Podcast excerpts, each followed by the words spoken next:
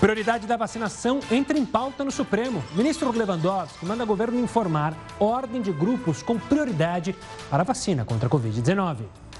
Auxílio emergencial pode voltar, mas com nome e valor diferentes. O governo estuda pagar novo benefício de 200 reais. O presidente da Câmara quer votar amanhã a autonomia do Banco Central. E ainda, NASA pretende pagar mais de 2 milhões e meio de reais para quem inventar comida para astronauta. Uma boa noite, seja muito bem-vindo ao Jornal da Record News, que está ao vivo também pelo YouTube e no Facebook da Record News. E olha, a Petrobras anunciou hoje reajuste nos preços da gasolina, diesel e gás de cozinha. O aumento já passa a valer a partir de amanhã. Não é de hoje que o funcionário público Alex mudou os hábitos. Tudo para tentar economizar mais com o combustível. Saio de casa, vou até metade do caminho de carro, né? E desse, dessa metade em diante eu pego um BRT e sigo para o trabalho. Se fosse só de carro, se fosse só de carro, não ia ter condições de conseguir manter esses custos, né? Que tá, realmente está muito caro. E vem mais aumento por aí. A partir de amanhã, a gasolina vai subir cerca de 8% nas distribuidoras. É o terceiro aumento no ano. O diesel terá um reajuste médio de 6%, o segundo de 2021. Já o gás de cozinha, de 13 quilos, vai ficar 5% mais caro. Na verdade, eu já nem sei quanto tá e a cada semana tá aumentando, é difícil. Vai ter que deixar o carro em casa, subindo desse jeito. O aumento nas bombas não causa impacto apenas para quem anda de carro. O reajuste do combustível está diretamente ligado a tudo que é transportado. Em um supermercado, por exemplo, se o diesel fica mais caro, o frete dos caminhões também pode aumentar. E assim, tudo que é levado por eles pode sofrer o mesmo reajuste. O resultado disso é o aumento de preços dos demais produtos. A gente tem que lembrar que toda nossa escoamento né, de produção de alimentos, ele se dá principalmente através da malha rodoviária. E se há aumento de diesel, isso é um custo que aumenta ainda mais o frete e pode impactar na formação do preço final dos alimentos para a população. E o auxílio emergencial pode voltar, mas com nome e valor diferentes. Isso porque o governo federal está estudando pagar uma nova ajuda de 200 reais por três meses. O novo programa deve ser repassado apenas para uma parte da população que recebeu os 600 reais do benefício. Esse novo programa seria chamado de Bônus de Inclusão Produtiva. É uma iniciativa para quem está entrando no mercado de trabalho ou vive do trabalho informal. Para os mais jovens, por exemplo, haveria necessidade em contrapartidas, de que participassem, por exemplo, de cursos profissionalizantes. Já as empresas não teriam custos, nem encargos com treinamento. A proposta está sendo debatida também com os presidentes da Câmara e do Senado. E em Manaus, os mesmos cientistas que previram uma segunda onda do coronavírus agora temem uma terceira causada pelas mutações. Eles pedem um fechamento rígido das atividades em todo o Amazonas. Já o Tribunal de Contas da União pediu à Secretaria de Saúde que responda em até 10 dias se foi pressionada pelo Ministério da Saúde a receitar remédios sem comprovação científica para pacientes com a Covid-19. E ainda relacionado à Covid, a África do Sul vai suspender o uso da vacina Oxford AstraZeneca. Dados de um pequeno estudo ainda não revisado por outros cientistas, sugere que o imunizante oferece proteção limitada contra a nova variante do coronavírus encontrada no país. Agora, os cientistas vão avaliar que medidas tomar para proteger a população local. O governo pretendia distribuir a vacina aos profissionais de saúde em breve, depois de receber um milhão de doses. Sobre esse assunto, a gente conversa agora com a especialista em vigilância em saúde, Melissa Palmieri. Melissa, uma boa noite. Obrigado pela participação aqui conosco no Jornal da Record News. A gente tem esse caso da África do Sul em especial, um estudo pequeno, é bom lembrar, que fala sobre é, os, é, o problema aí que seria da AstraZeneca, que não geraria imunidade com essa cepa. A gente tem a cepa que surgiu aqui no Brasil, a cepa do Reino Unido. O que, que essas novas cepas podem alterar nas vacinas que a gente já está distribuindo à população. Uma boa noite, Melissa. Boa noite, Gustavo. É exatamente uma preocupação que nós temos que ter com essas mutações que são é, são fatores in, dentro do vírus, é intrínseco. Todo vírus ele precisa para até a sua subsistência fazer modificações para que ele tenha a possibilidade, por exemplo, de entrar mais nas células, poder infectar, e é uma capacidade dele. E foi observado que, especialmente nessa cepa sul-africana e também no Brasil, essa mutação que a gente fala que é E484K, uma porçãozinha dessa proteína que nós chamamos de espícula do vírus, que é é aquela parte que a gente mostra, o vírus até é uma figura bonita, parece uma coroa, o vírus. Então, aquela porção que é espícula sofre mutações, o que dá essa capacidade de nós estamos vendo de uma de se alastrar mais fácil por ter essa facilidade de entrar na célula. Então, isso é realmente muito preocupante, razão pela qual agora as autoridades aí da África do Sul é, deram uma parada com relação a, por causa de um estudo ainda interino, que eles ainda estão avaliando o que vai ser feito. Tenho minhas críticas, é, mas foi uma decisão e eles estão esperando até outros especialistas para verificar o que faz. Doutora, no caso da África do Sul, uh, eu vi agora um pouquinho aqui na BBC que eles estão substituindo a AstraZeneca, a mesma vacina que nós compramos aqui no Brasil, pela vacina da Johnson, que, segundo as autoridades locais, ela então tem uma eficiência maior com essas variações do vírus. Será que o Brasil tem que ir pelo mesmo caminho? O Brasil tem que se preocupar com isso também? Olha, Heródoto, é, nós precisamos no Brasil fazer essas análises que, por exemplo, a própria Inglaterra tem feito. Eles têm em torno de 5% de todos os exames que são coletados na Inglaterra são efetivamente vistos se está acontecendo uma variação ou não. No Brasil é menos né? É muito menos isso, é em torno de 0,3%. Então, nós acabamos até conhecendo essa cepa aí do que a gente fala que é de Manaus, a amazônica, é num paciente que saiu de Manaus e foi no Japão, então foi detectado lá no Japão.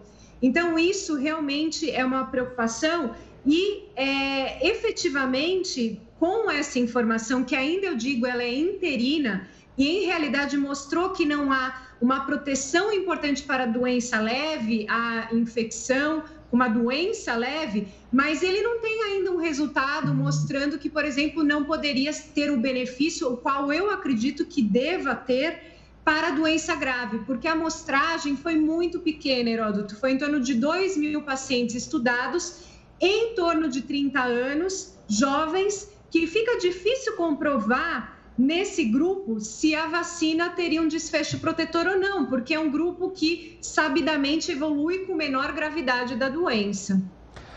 Melissa, é, vários laboratórios já fazem é, não novas vacinas, mas estudos para determinar se a vacina vai ser eficiente a essas novas cepas e também preparando vacinas. Partindo do princípio que a gente teve a vacina, essa vacina contra o coronavírus num tempo recorde, a gente pode partir do princípio que Desta maneira, a gente vai ter, de qualquer forma, vacinas atualizadas com essas cepas que possam surgir de maneira rápida também? Ou a construção da vacina vai demorar um pouco de tempo maior ou, ou depende da mutação?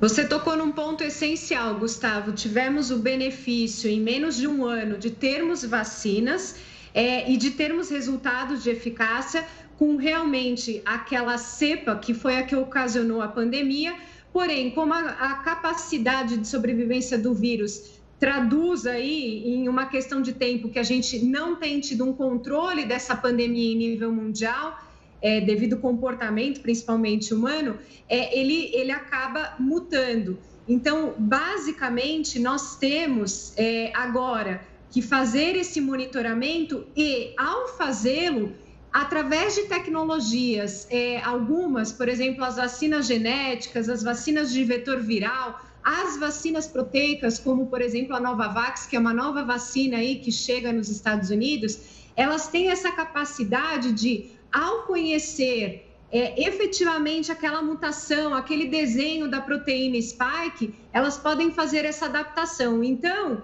provavelmente a gente pode ter aí um upgrade, né, uma nova vacina com essa novidade, se essa cepa for a mais importante, a mais circulante, aquela que vai estar ocasionando é, hospitalização, ou eventualmente a gente vai ter até esquemas mistos, né, de talvez pensar em fazer com uma e com outra que dê cobertura.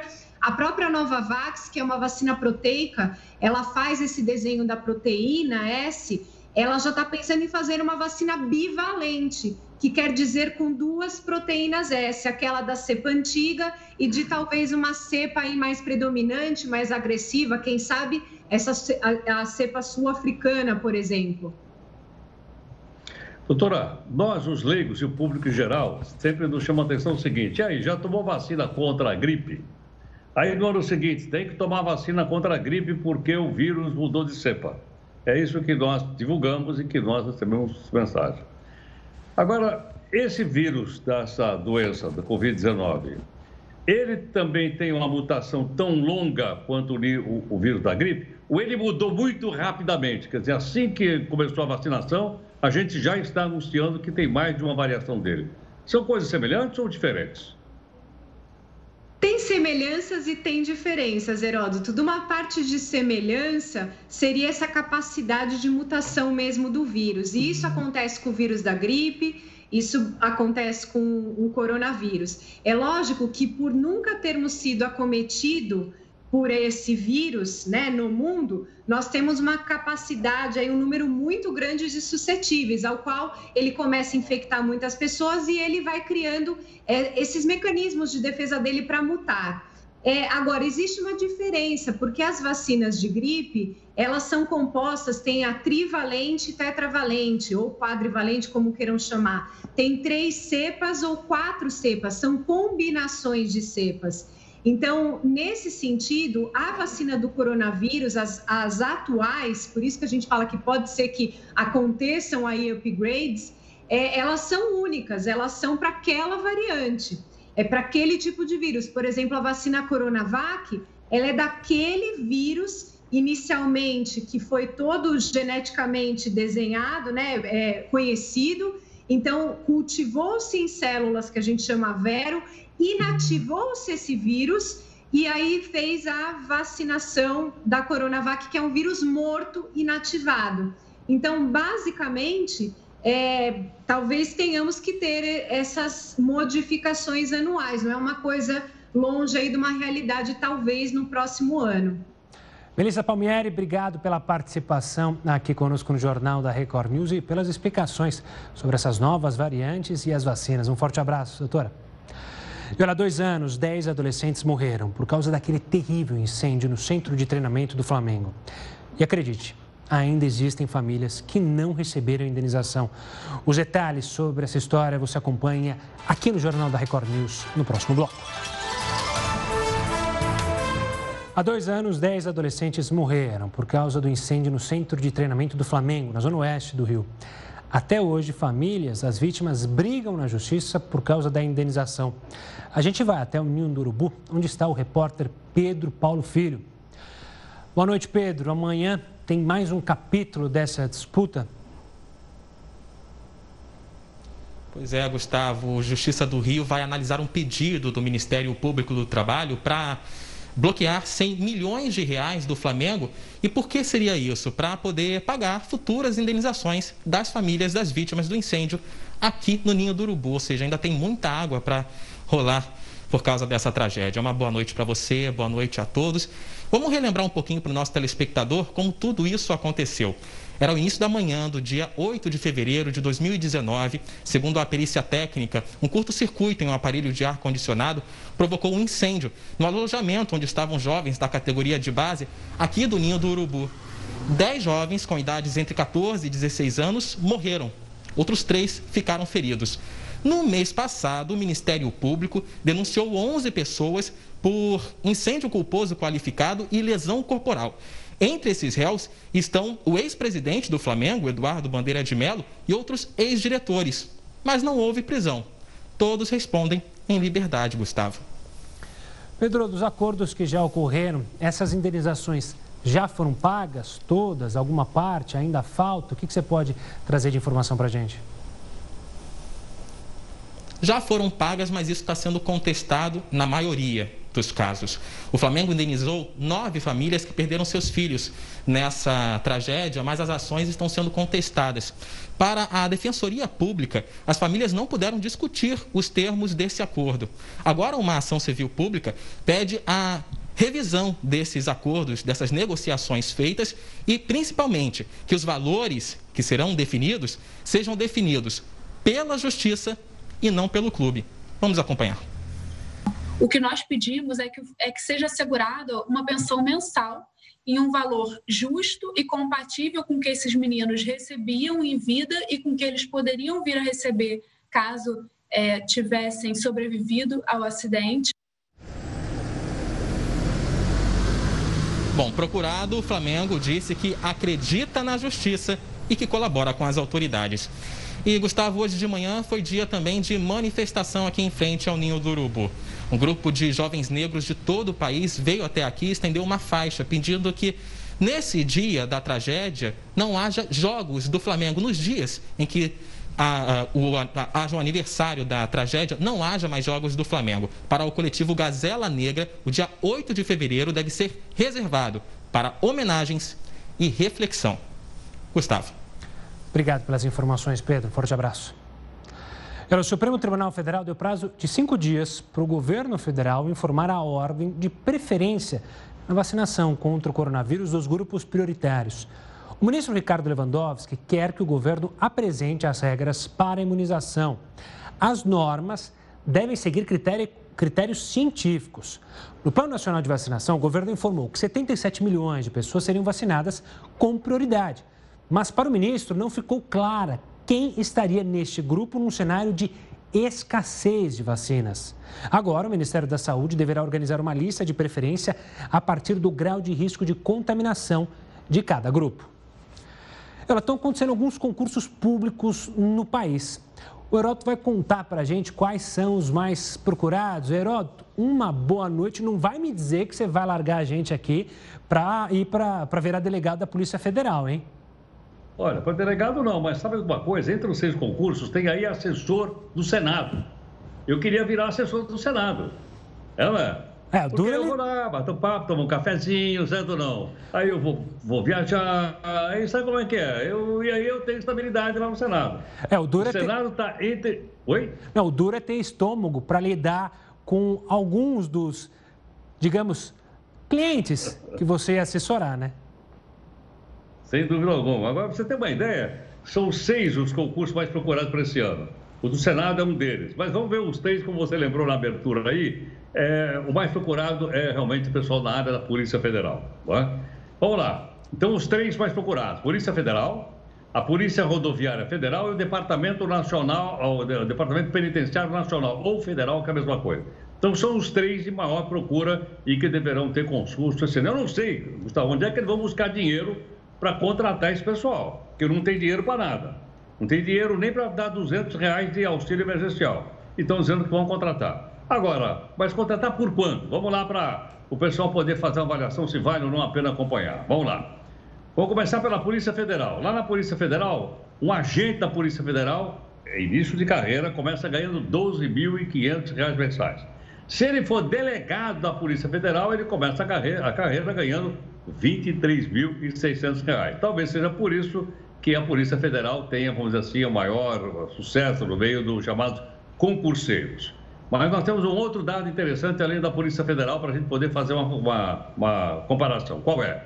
O segundo mais procurado que eu disse agora há pouquinho, Polícia Rodoviária Federal. O agente começa ganhando R$ 9.900. Tem carreira, isso vai para cima, mas o salário também é um salário razoável.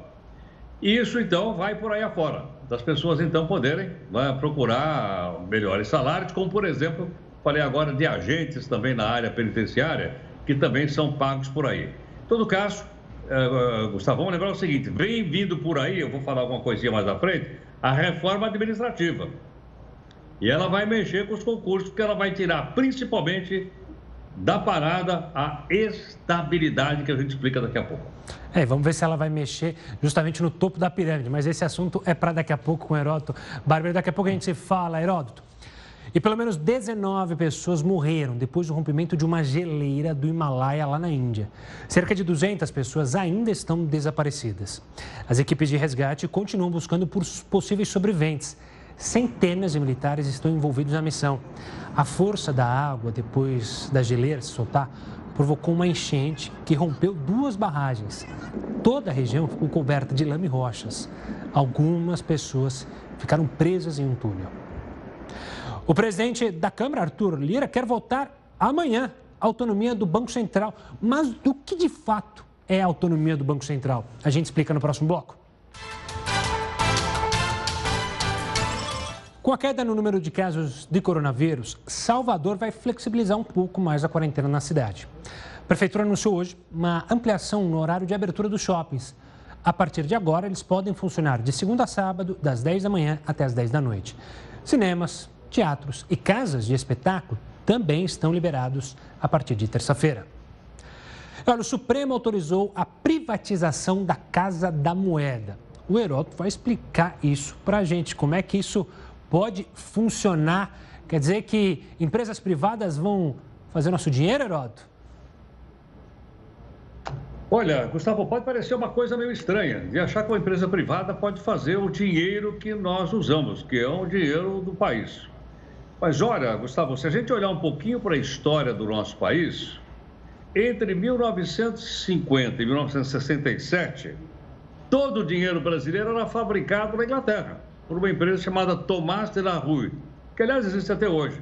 Então você pegava as notas de cruzeiro e estava ali escrito o nome, Thomas de la Rue Company. Ou seja, o dinheiro brasileiro era fabricado lá fora. E antes disso, nós tivemos também umas notas de dinheiro fabricadas por, pelo American Bank, American Bank Note, que é uma outra empresa americana que fabricava dinheiro também para vários países da América do Sul, não só para o Brasil, para vários países do mundo.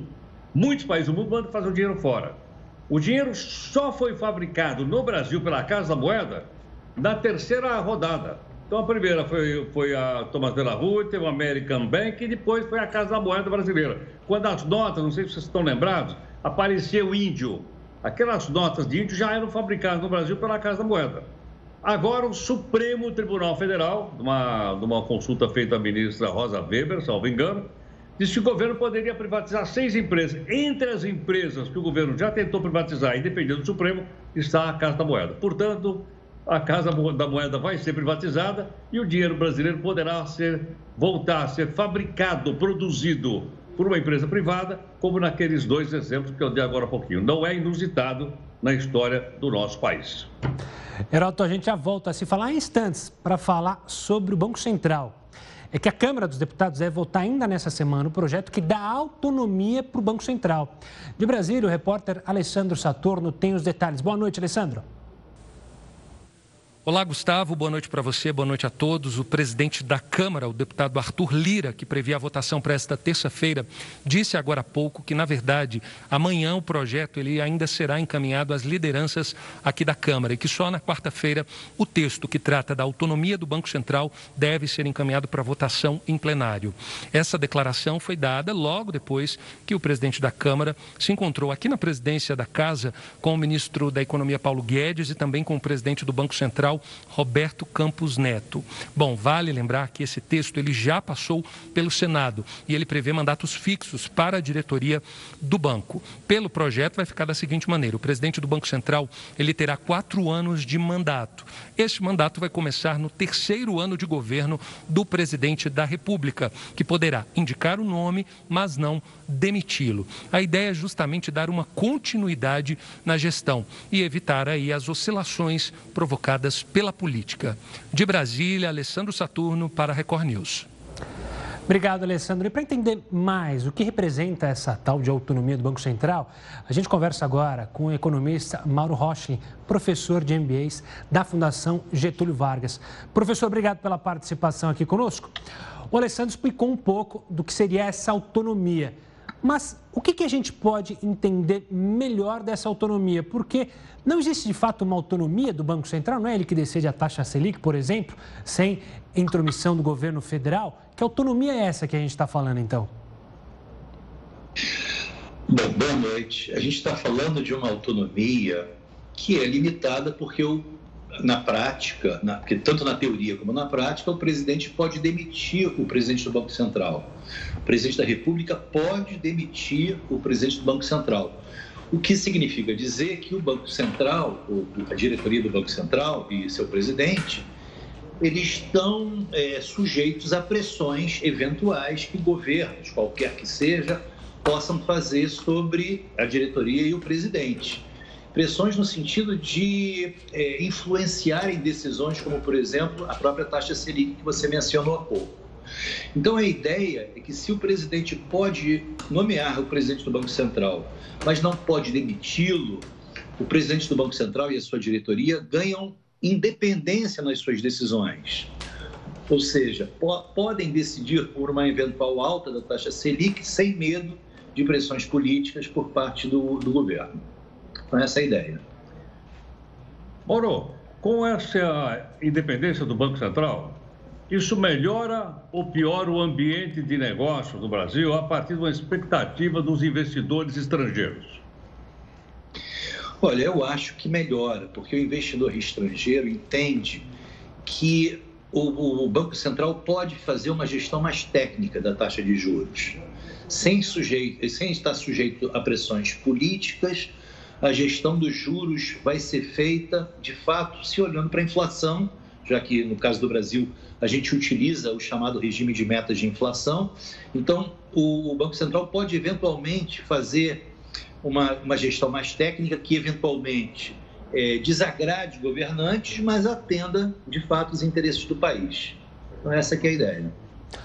Mauro, alguns críticos a, a essa medida que dizem que é, seria um risco da independência demais ao Banco Central, uma vez que quem tomaria conta seriam justamente é, profissionais que eram dos bancos, é, por exemplo, os bancos tradicionais, né, diferente do Banco Central, e que isso poderia é, deixar tudo na mão do setor financeiro. Faz algum sentido esse tipo de crítica? Há riscos em dar uma autonomia de fato para o Banco Central? Olha, vamos tomar como referência quem faz isso, quem dá independência ao Banco Central, que no caso, que no, no exemplo pode ser o, o, governo americano, né? O Banco Central americano, chamado Federal Reserve, ele tem autonomia, exatamente nos moldes que está sendo proposto para o Brasil. O que se verificou ao longo da história foi a indicações de nomes de primeira linha, pessoas que têm todas as, eh, as qualificações para ocuparem aqueles cargos, não, não, não estavam lá ou não estão lá por força de interesses eleitoreiros, e sim por conta de qualificação técnica para isso. E, no final das contas, o que a gente viu foi, o que a gente vê, inclusive, é uma gestão muito técnica. É uma gestão marcada por uh, uma visão, uma abordagem com relação à política monetária muito técnica. Então, eu, eu vou nessa linha, achando que é, o Banco Central, com a independência, vai de fato atuar de maneira mais técnica. Agora, Mauro, o mandato, o presidente, se passar, logicamente, amanhã, como o Gustavo falou agora há pouquinho, o mandato vai ser de quatro anos. E ele, então, seria nomeado pelo presidente da República uh, por quatro anos. Ou seja, o presidente estaria nomeando o Banco Central para os dois anos do seu governo, dois anos finais do seu governo, e para dois anos do mandato do próximo presidente da República, é isso? Exatamente. A ideia é que essa descoincidência de mandatos reforce ainda mais esse, esse, essa abordagem técnica. Então, a ideia é o quanto mais o Banco Central puder, de fato, estar imune a pressões, e aí a descoincidência de mandato joga a favor dessa abordagem, tanto melhor para que essa abordagem seja mais técnica. Mauro, obrigado pela participação aqui conosco, explicando essa autonomia. Afinal, tanto se fala sobre ela e parece que agora ela vai andar a ver se de fato ela anda lá na Câmara. Um forte abraço, Mauro. Veja só essa história. Sabe a NASA, a Agência Espacial Americana, ela pretende pagar mais de 2 milhões e meio de reais para quem inventar comida para astronauta. Você aí de casa teria coragem de embarcar nessa experiência? Você tentando dar uma de chefe para astronautas? A gente explica melhor toda essa história daqui a pouquinho aqui no Jornal da Record News. Não sai daí. O ministro das Telecomunicações, Fábio Faria, está no Japão, onde realiza uma visita que tem como foco a tecnologia 5G. Quem tem todas as informações é a correspondente Silvia Kikuchi. Olá, Silvia. Olá, Gustavo. Aqui no Japão, o primeiro compromisso do ministro vai ser com executivos desta empresa de tecnologia. Depois, ele segue para outra companhia aqui em Tóquio pelas redes sociais, Fábio Faria disse que ele e a comitiva estão conhecendo cada vez mais sobre a tecnologia 5G para proporcionar o melhor ao Brasil. Além de internet de alta velocidade e de melhor qualidade da rede, a tecnologia também vai otimizar o tempo de resposta que um aparelho tem para receber o sinal e executar a ordem, que será quase instantâneo.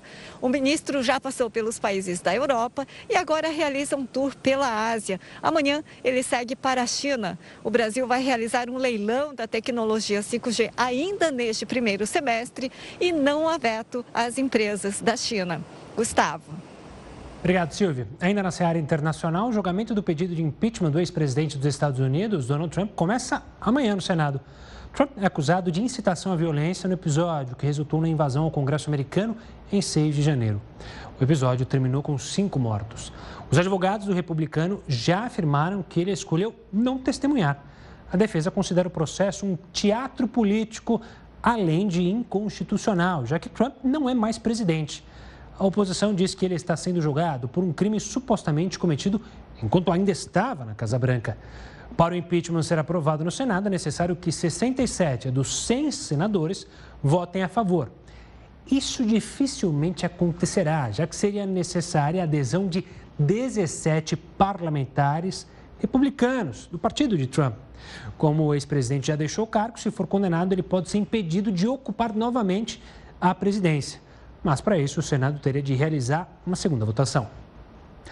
O presidente da Câmara dos Deputados, Arthur Lira, está propondo algumas mudanças na casa. Dentre elas, está a retomada justamente da discussão sobre a reforma administrativa. O Garoto está de volta para falar aqui desse assunto. A gente deu um spoilerzinho há pouco.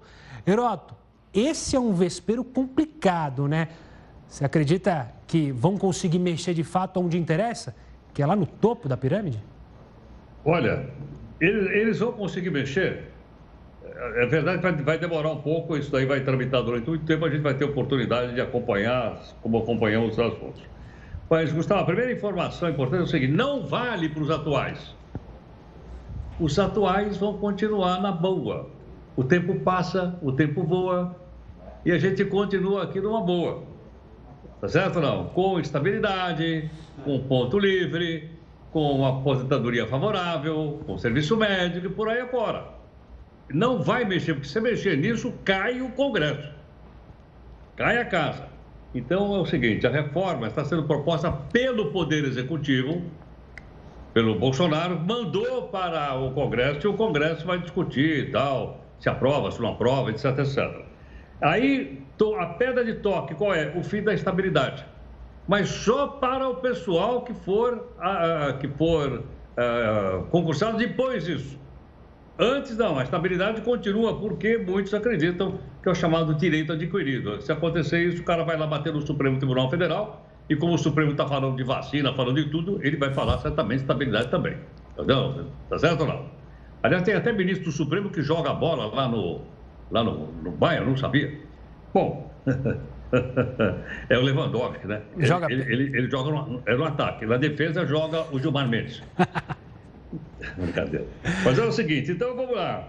É, é, agora é o seguinte, para essa turma agora, onde é que pega?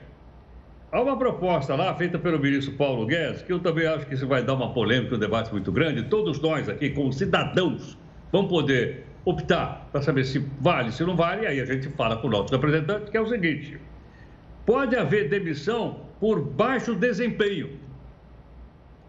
Então, o cidadão que tiver encostadão, não está produzindo nada, ele pode, a partir da reforma, ser demitido por baixo desempenho. Não perde estabilidade, mas ele é avaliado e, quando for a avaliação for ruim, ele pode, então, ser demitido. Isso é um debate muito grande, pode ter certeza que isso vai, vai, vai, vai muita coisa. E, num determinado momento, a gente vai perguntar para o nosso pessoal o que, que eles acham disso. Deve ou não ter demissão por baixo desempenho? Qual é a sua opinião e mandar aqui para a gente.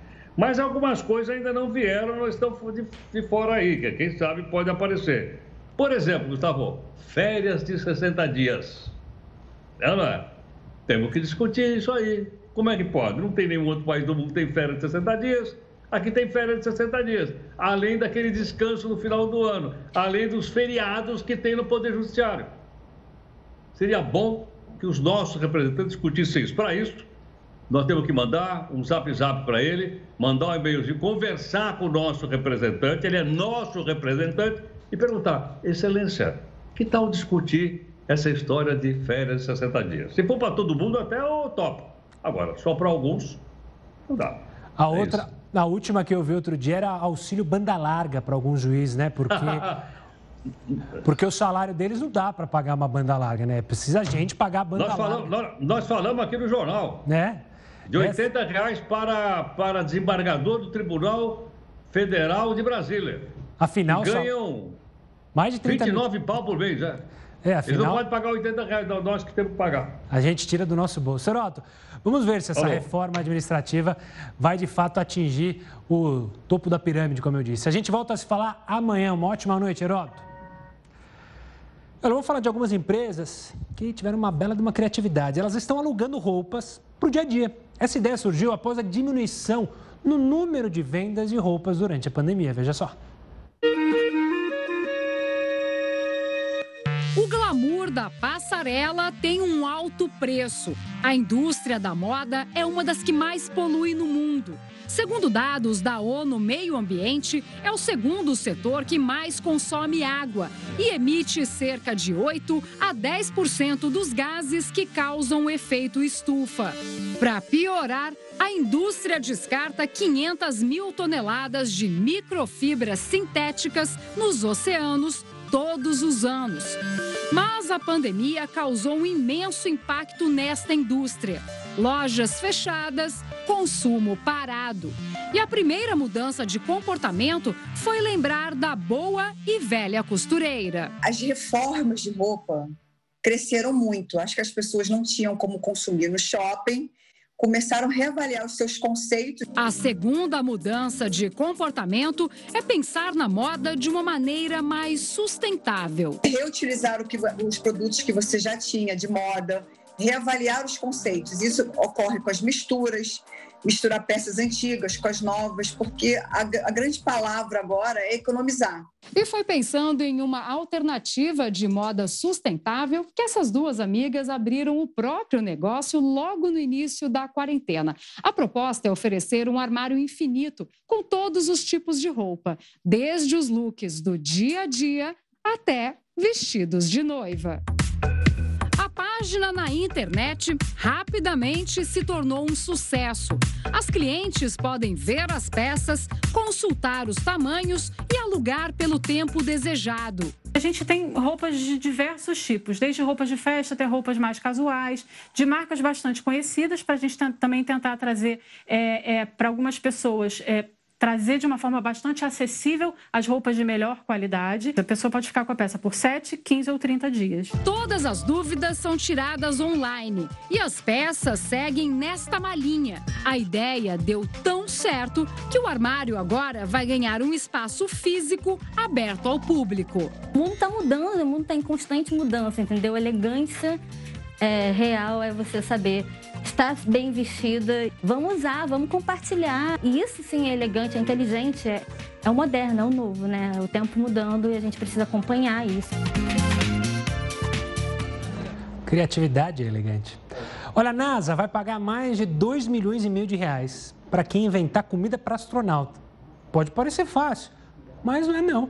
O vencedor terá que criar as refeições específicas para serem consumidas, obviamente, no espaço. Os pratos precisam ser nutritivos e práticos. Quem chegar na segunda fase da disputa ainda vai precisar cozinhar para um, os jurados, horas.